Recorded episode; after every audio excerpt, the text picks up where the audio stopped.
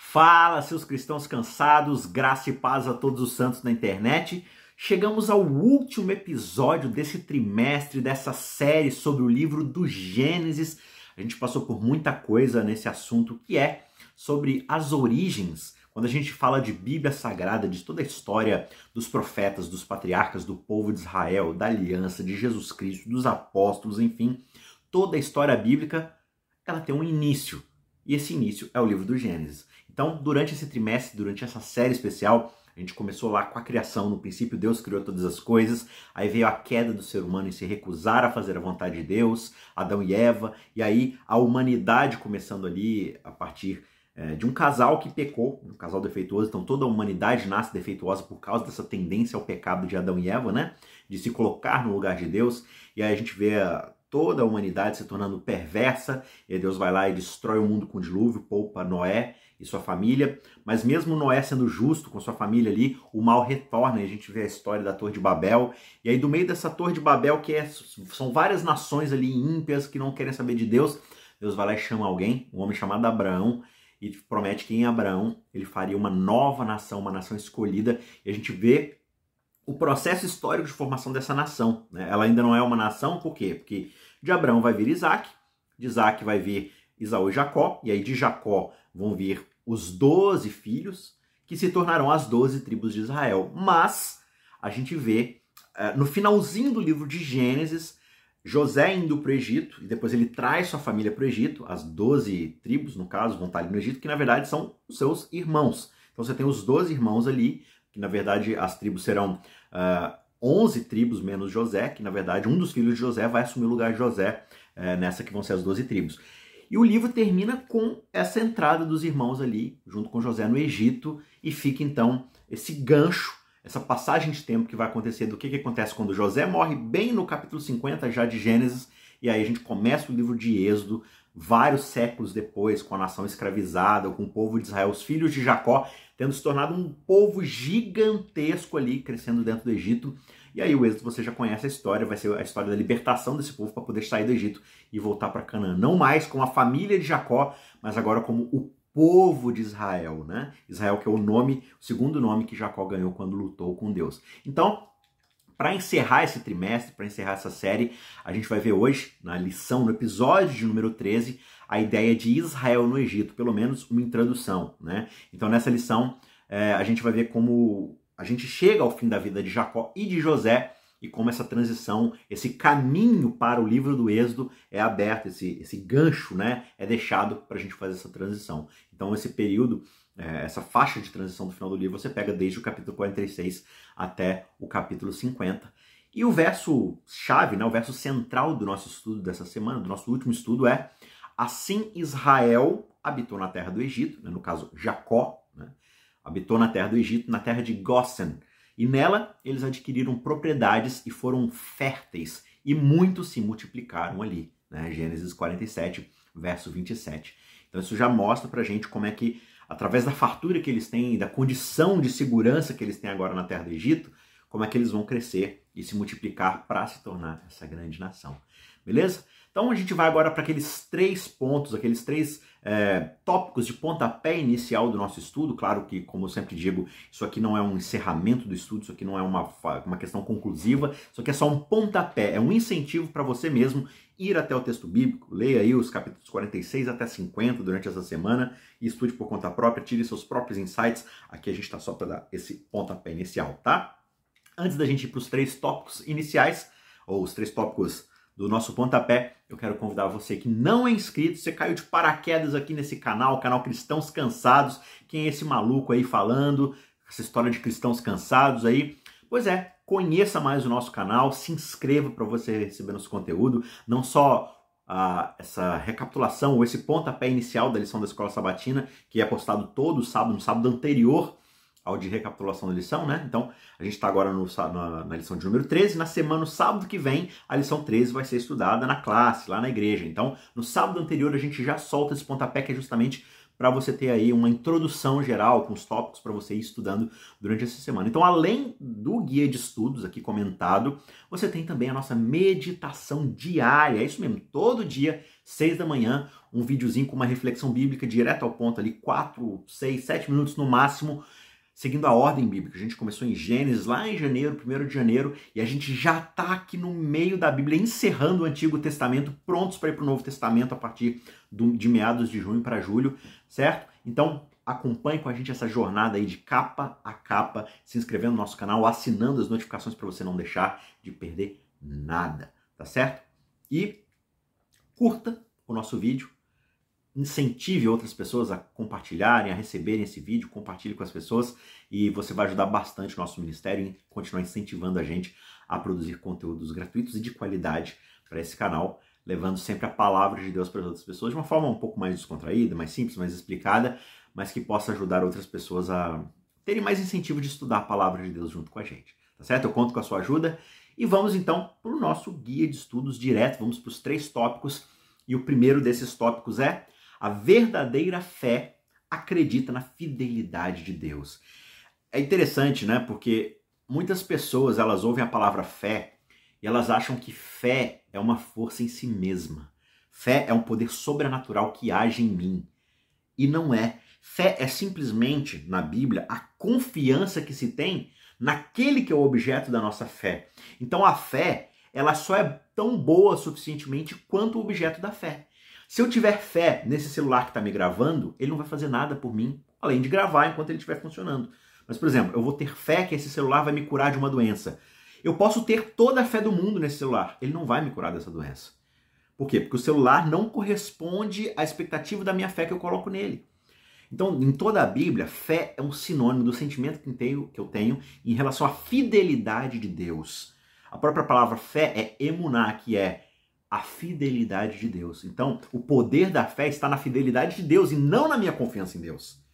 Entendeu? Então a minha fé não é capaz de fazer nada. A minha fé só é capaz de depositar a minha confiança em Deus. E quanto mais fé eu tenho, significa que mais eu confio na fidelidade desse Deus e de que ele não vai me desamparar. Então, relembrando, a verdadeira fé acredita na fidelidade de Deus. Essa é a expressão da palavra emuná.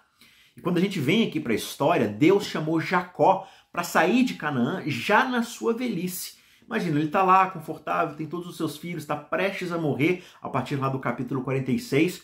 E aí Deus fala, assim como falou com Abraão, já quase no final da sua vida, né, bem velho, já falou assim: Abraão, sai da tua terra, da tua parentela, eu vou para um lugar que eu vou te mostrar agora, vai para um lugar que eu vou te mostrar.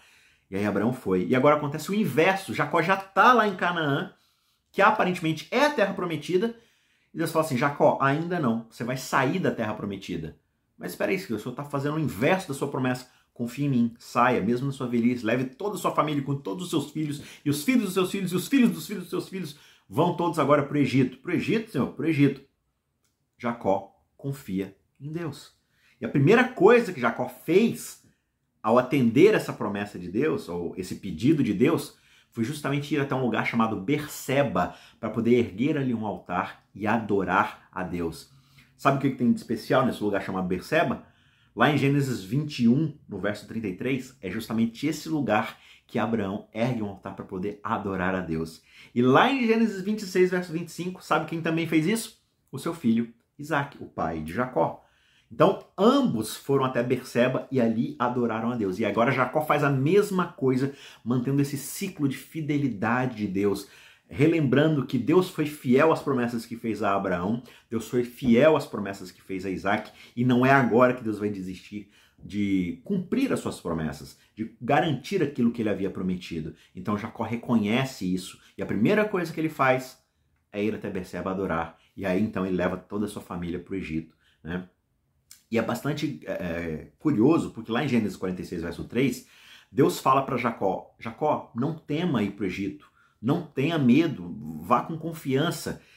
E o fato de Deus falar isso implica para a gente pelo menos uma certa incerteza potencial por parte de Jacó. Jacó tinha um pouco de temor em relação àquilo. Como é que agora eu vou deixar a terra que a gente custou tanto para chegar aqui, desde os meus antepassados, né? E agora a gente vai voltar para o Egito, vai começar tudo do zero. Um afastamento de Canaã, terra da promessa, parecia com certeza uma coisa contraintuitiva, especialmente para aqueles que procuraram por tanto tempo se estabelecer lá em Canaã.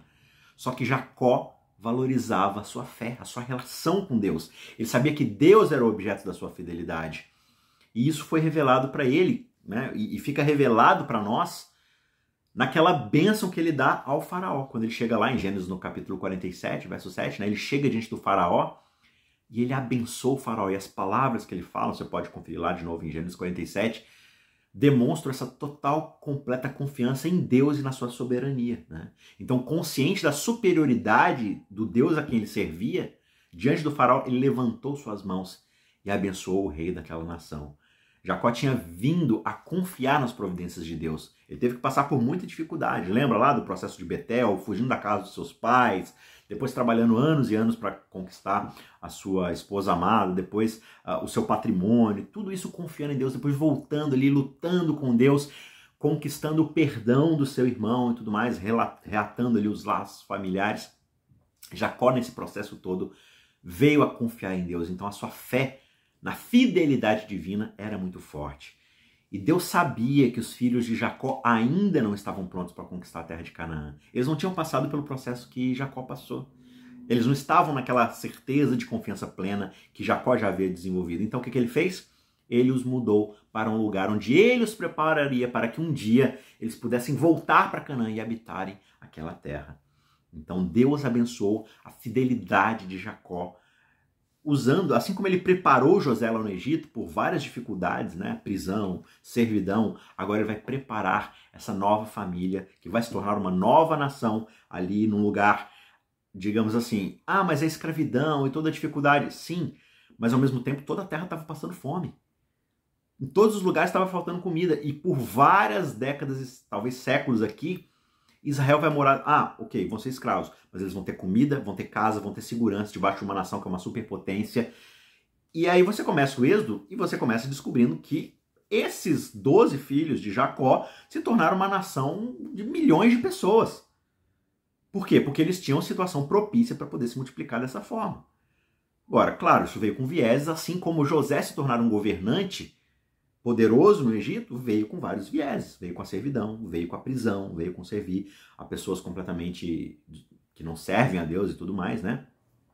Então, quando a gente volta, dá esse passo atrás e observa, a gente vê que os últimos anos de Jacó, eles trouxeram sim uma, uma noite de tranquilidade na sua jornada, né? um repouso após um dia conturbado e desgastante. Claro que aqui a gente está pegando dia e noite no contexto da jornada de vida dele, né? Dessas nuvens que haviam se juntado e talvez escurecido o céu acima dele durante o seu caminho, durante a sua jornada de vida, mas agora o sol estava se pondo, só que mais claro do que nunca, né? brilhando lá no céu, iluminando as suas últimas horas de despedida, no ocaso da sua vida. E ele mesmo sentia-se cercado do amor da sua família, né? principalmente do favor do primeiro-ministro do Egito? Que era o seu próprio filho, o filho que ele achou que ele havia perdido há muito tempo, ele se reuniu com seu filho, matou a saudade que ele havia tido, aquele buraco, aquela falta que estava no seu coração durante tantos anos, e agora feliz por reatar a sociedade com seu filho que ele achou que tinha perdido, ele passa então suavemente, pacificamente para a sepultura, né? para encerrar a sua vida ali confiante de que Deus tinha cumprido a sua promessa e olhando para frente sabendo que Deus manteria sua fidelidade para com a sua família que se tornaria então essa grande nação. Né? Então a gente vê o encerramento da vida de um homem de fé, de um homem que era enganador, que era mentiroso, que era caloteiro, de um homem que teve falhas na educação da sua família, que mimou demais um filho, de que dividiu a sua família ali com toda a sua indulgência em relação à educação dos filhos, com a sua poligamia, né, por alimentarem várias famílias ao mesmo tempo, toda aquela inclinação à briga, ao conflito.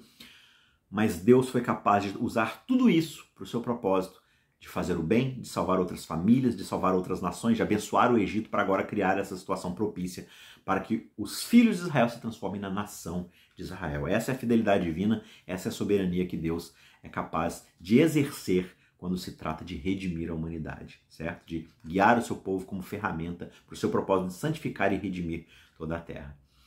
Ponto de número 2, a nossa única esperança para o futuro está em Cristo as bênçãos e maldições de Jacó, que a gente observa ali no finalzinho do livro, quando ele vai chamar os seus filhos para poder abençoá-los e para poder profetizar algumas coisas também que não são necessariamente bênçãos, que às vezes são exortações, né?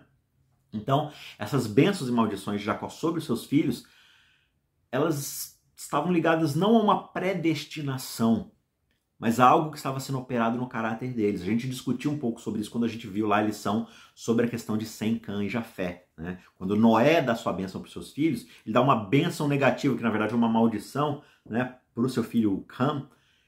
E a gente fala assim, não, mas ele está profetizando algo negativo, então ele está pré-determinando toda a família de Cam. Não, ele está falando assim, olha, baseado no seu caráter, baseado naquilo que você vem demonstrando, eu estou profetizando que a sua vida vai ser assim. Por quê? Porque é uma causa e efeito. Claro que existem exceções, existem desvios nesse processo, mas a probabilidade disso acontecer nessa direção condiz com aquele caráter que você tem demonstrado. E agora ele faz a mesma coisa em relação aos seus filhos.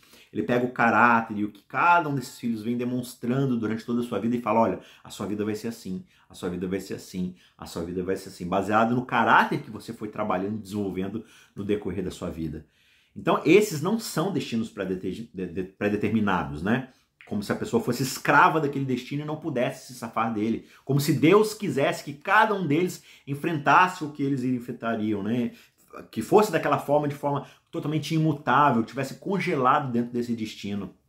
Mas na verdade não. São justamente expressões de que o caráter que Jacó desenvolveu, o caráter que os seus filhos desenvolveram, trariam esses frutos, essas consequências, essas decisões, esses planejamentos e, naturalmente, a vida deles seria baseada nessas escolhas, escolhas essas baseadas no caráter que cada um desenvolveu.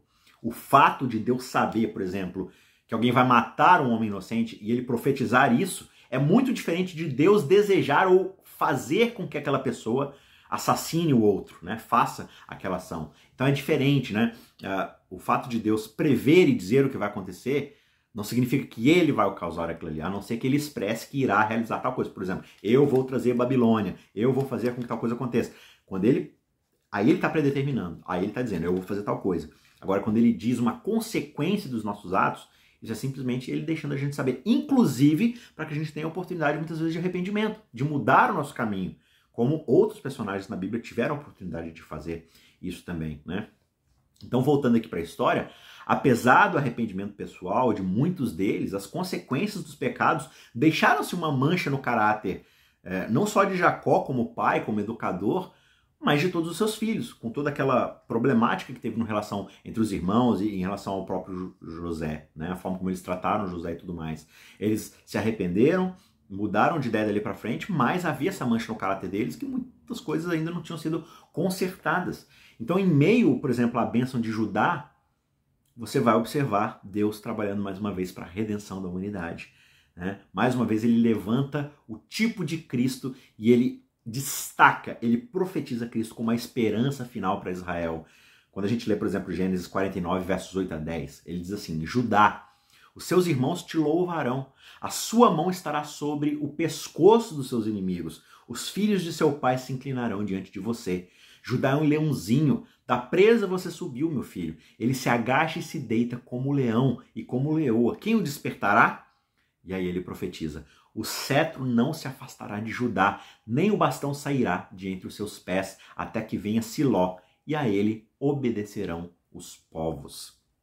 Então essa é a grande profecia, a profecia do Messias que viria da raiz de Judá, onde viria Davi e tudo isso, né, que a gente observa na genealogia ali de todo o Antigo Testamento, da monarquia e tudo mais, as promessas da aliança que passariam pela descendência de Davi, de Judá. E quando Jesus nasce, ele nasce filho de, de, de, de, de José, que você vai voltando, você vai voltando, aí você vai até Davi, Gesséia, você volta um pouco mais, um pouco mais, você chega finalmente em Judá.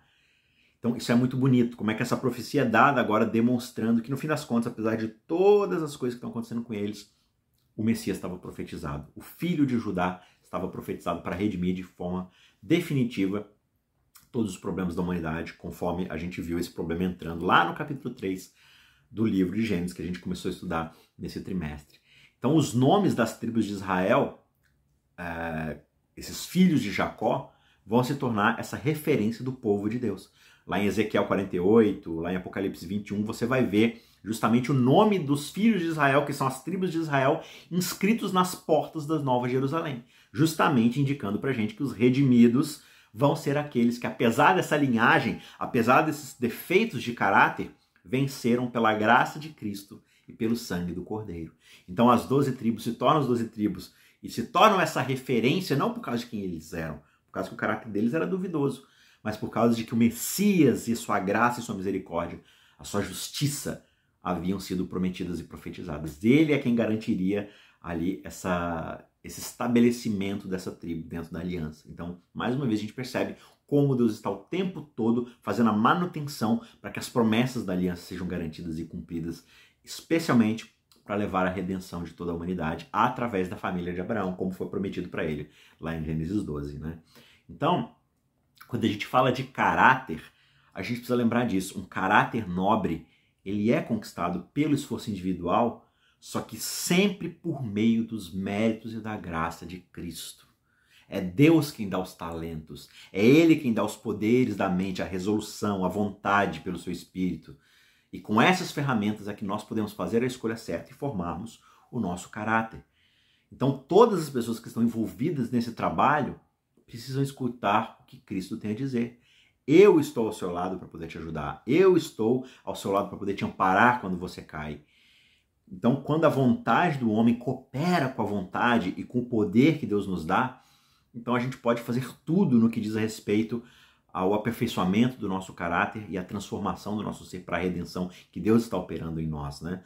Tudo o que deve ser feito ao seu comando, ao comando divino, pode ser realizado por causa da força que ele dá. Então tem essa frase muito legal que a escritora Ellen coloca: todos os mandamentos de Deus são mandamentos capacitadores.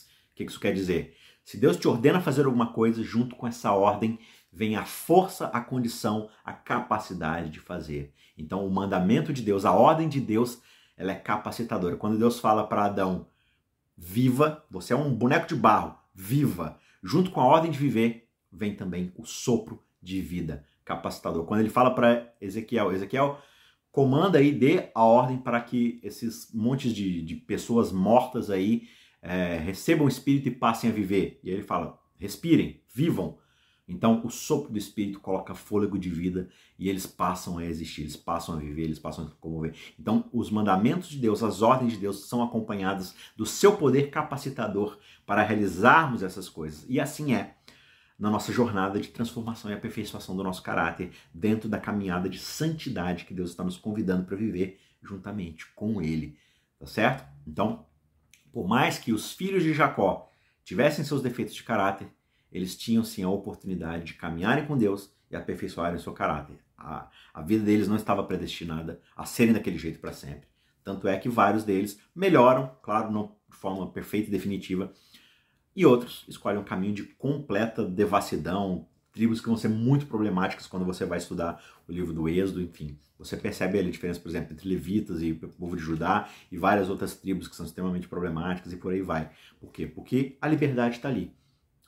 O direito está ali. E Deus vai usar em sua providência as melhores ferramentas para adaptar o mal, transformar em bem, como a gente já viu, por exemplo, na lição passada, e assim continuar o seu processo é, de cumprimento da aliança para a redenção da raça humana.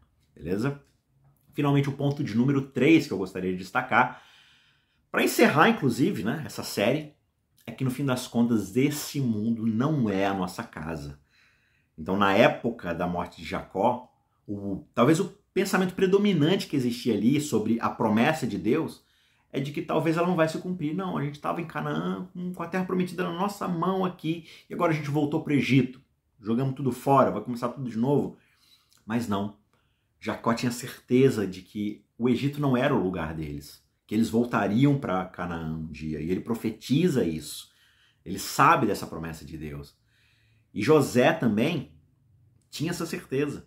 Inclusive, você vê lá em Hebreus 11, 22, na Galeria da Fé, que pela fé José, próximo do seu fim, ele fez menção do êxodo dos filhos de Israel, ele profetizou a saída deles de volta para Canaã, e ele ainda ordenou, com respeito aos seus próprios ossos, né, quando ele fosse morto, não era para ser jogado numa pirâmide junto com os grandes líderes do Egito, mantenha os meus ossos no ossário lá bonitinho e quando finalmente vocês voltarem para Canaã, levem os meus ossos de volta para que eu seja enterrado na minha terra, lá em Canaã, porque o Egito não é o meu lar, o Egito não é minha casa. Então José, antes de morrer, ele profetiza aí, vocês vão voltar, Deus vai cumprir sua promessa de dar para vocês, de dar para nós, para nossa família, para nossa nação, a terra que ele prometeu dar a Abraão. A gente vai voltar. Então, quando a gente voltar, levem meus ossos, porque eu tenho certeza disso. Então, tanto Jacó tinha essa certeza, quanto José tinha essa certeza também. E eles profetizam isso nessa despedida de bênçãos que eles dão ali em relação aos irmãos e filhos de Jacó, no caso, né? Então, você percebe que toda a estrutura e toda a educação, todas as orientações que José dá para os seus irmãos é tendo justamente esse cuidado de protegê-los das más influências e do paganismo que existia ali no Egito. Ele enfatiza o tempo todo para os seus irmãos e para o rei que o Egito é um lugar temporário, não é para eles ficarem ali em definitivo. E tem até um efeito curioso aqui que ele, ele faz questão de falar para seus irmãos enfatizarem para o rei do Egito, para o faraó, que eles são pastores de ovelhas, porque existe uma certa antipatia ali no Egito em relação à ocupação de pastor de ovelhas. Para os egípcios, o pastor de ovelhas era praticamente uma abominação, né? era uma raça inferior, uma classe de, de trabalhadores inferiores, era uma coisa assim que não encaixava com a cultura deles e tudo mais. E aí, por causa dessa acepção que eles faziam, acabou que, na verdade, os irmãos de José ficaram bem distintos, bem separados do povo do Egito, e com isso eles foram excluídos das festas, das participações religiosas ali no meio da idolatria do Egito. Então foi um jeito muito inteligente de José, claro, com a orientação divina, de justamente providenciar para que os seus irmãos se mantivessem separados de toda essa idolatria. Claro que isso só amenizou o problema, isso não resolveu o problema, porque muitos israelitas vão se envolver na idolatria, mas José tem essa preocupação de orientá-los para lembrá-los: olha, aqui não é definitivo, vocês vão voltar, mantenham-se fiéis, mantenham-se separados, né? E ao morrer, ele então deu essas ordens, como a gente viu lá no livro de Hebreus, para que os seus ossos fossem levados para fora da terra do Egito, revelando que ele de fato se considerava um peregrino, um estrangeiro nesse mundo, no mundo do Egito, e também de que ele estava dando evidência da sua fé inabalável nas promessas de Deus. Então, esses dois pontos nessa, é, nessa ordem que José dá, nessa expressão que José dá, são também reflexões que a gente deve fazer. A primeira, de que a gente não deve ficar confortável demais aqui nessa terra, ao sentido de esquecer que Deus fez promessa de um novo lar, de que aqui não é o nosso lar final, de que a gente é peregrino em terra estranha, nesse mundo como um todo, e de que existe um lugar melhor preparado para nós, que é verdadeiramente o nosso lar, de onde a gente nunca deveria ter saído. O novo Éden, a nova criação, onde Deus vai restaurar aquilo que o capítulo 1 e o capítulo 2 apresentam para a gente aqui nesse livro tão fantástico. E a segunda lição, né, voltando aqui para o ponto de José, é termos uma fé inabalável nas promessas de Deus, mesmo quando as coisas apontarem para o contrário. Tenha fé de que Deus é fiel Deus tem uma fidelidade em relação à aliança, em relação às promessas, em relação ao seu próprio nome, e ele vai cumprir aquilo que prometeu. Ele prometeu que o povo voltaria para Canaã, o povo voltou para Canaã. Ele prometeu que um dia viria o Messias para poder vir e resolver os problemas desse mundo. O Messias veio e resolveu os problemas desse mundo. E ele prometeu que um dia esse mesmo Messias ressurreto vai voltar e redimir a terra, redimir a criação, redimir o jardim de uma vez por todas e pode ter certeza que ele vai ser fiel e vai cumprir essa promessa. Portanto, permaneça com esse pensamento. Nós somos peregrinos aqui, Deus vai voltar para nos levar de volta para casa, porque aqui não é a nossa casa. Tá certo? Então, para concluir esse episódio e concluir esse trimestre como um todo, né? A gente vai começar na semana que vem uma nova temporada. A gente precisa lembrar que se o povo de Deus, né, o povo de Deus lá nas Escrituras, tivesse sido representado como sem culpa, então, se a gente lesse, por exemplo, Gênesis e todos os outros livros, mas aqui dentro do escopo de Gênesis que a gente está estudando, e a gente visse um Abraão sem defeitos, um Noé sem defeitos, um Adão sem defeitos, um, um Jacó, um Isaac, um José. Ah, mas José não era perfeitinho? Não, ele era um fofoqueiro mimado do caramba. E todos os seus irmãos ali, com todos os seus defeitos. Se a gente lesse histórias de homens que não têm defeito algum, nós mesmos, com a nossa natureza pecaminosa, a gente poderia se desesperar porque a gente vai perceber que a gente não consegue alcançar esse patamar. Nós mesmos temos nossos próprios erros, nossas próprias falhas. Só que quando a gente olha para essas histórias e a gente vê ah, onde eles lutaram e não desanimaram, onde eles falharam, mas se levantaram pela graça de Deus, onde eles caíram sob tentação, assim como nós caímos como tentação, e ainda assim eles se animaram novamente, permaneceram fiéis a Deus, no sentido de permanecer confiando na fidelidade divina, e por causa disso eles conquistaram, através da graça de Deus, o que conquistaram, nós mesmos também somos encorajados no nosso esforço e na nossa busca por justiça em Cristo Jesus. E assim como eles, embora às vezes a gente tenha sido vencido novamente e novamente, A gente pode recuperar o nosso terreno e sermos abençoados por Deus. Nós também podemos ser vencedores na força de Jesus. Né? Então, essa história é a história do início da queda do ser humano, por que, que as coisas são como são, onde tudo deu errado, e a gente percebe a jornada dessa formação do povo de Israel, mas a gente percebe a fidelidade de Deus o tempo todo. O, o que é ressaltado, e a gente já vê isso no primeiro livro da Bíblia, é que Deus é fiel às suas promessas. E Deus está transformando e trabalhando esse povo a partir um primeiro patriarca ali, Abraão, na verdade antes ainda com Noé, iniciando ali a nova raça humana, na verdade antes ainda com Adão, a promessa de que um dia o Messias viria para consertar todas as coisas. E o livro termina com essa mesma promessa. Eles serão redimidos, eles serão resgatados, e esse tema vai ser desenvolvido então em Êxodo e no restante do Antigo Testamento, até que venha o Messias finalmente, cumpra pelo menos essa parte das promessas, a parte da redenção e então a nova recriação, ou a recriação do, do Jardim do Éden, a recriação da, da nova criação. Isso tudo é possível porque ele já cumpriu as promessas anteriores, ele já demonstrou sua fidelidade. Desde o início de todas as coisas, Deus tem sido fiel e ele vai ser fiel até o fim dessa história passageira que é a história da nossa peregrinação nesse Egito, nesse planeta. Deus vai cumprir sua promessa. O livro de Gênesis, no fim das contas, é sobre isso, sobre a promessa da redenção que vai se cumprir no restante da Bíblia. Eu espero que você tenha aprendido muita coisa durante esse trimestre, durante essa série. O livro de Gênesis é fantástico, né? Sempre ali onde a gente começa lendo o livro de Gênesis todo ano e a gente desiste no meio do caminho, quando chega talvez as genealogias, né? Talvez você consiga ir até quase em números, você chega em números e desiste. A gente acaba lendo várias vezes o livro de Gênesis, mas quando a gente lê com essa atenção, com esse foco voltado para Cristo e sua fidelidade, com certeza são muitas lições, muitas coisas que podem nos ajudar, nos incentivar a permanecermos fiéis às promessas de Deus. Tá certo? Que Deus te abençoe grandemente. Não se esqueça de se inscrever, de ativar as notificações, de recomendar esse material para outras pessoas. E a gente se encontra na semana que vem para uma nova série totalmente diferente, um novo tema para a gente estudar juntos aqui. E por mais três meses, por mais três episódios, a gente vai estar junto para poder é, estudar junto, dar esses pontapés iniciais, semana após semana, no estudo da palavra de Deus. Que Deus te abençoe fortemente, que o seu espírito habite no seu coração essa semana, em toda a sua vida, em toda a sua jornada. Até a semana que vem. Um forte abraço. Tchau, tchau.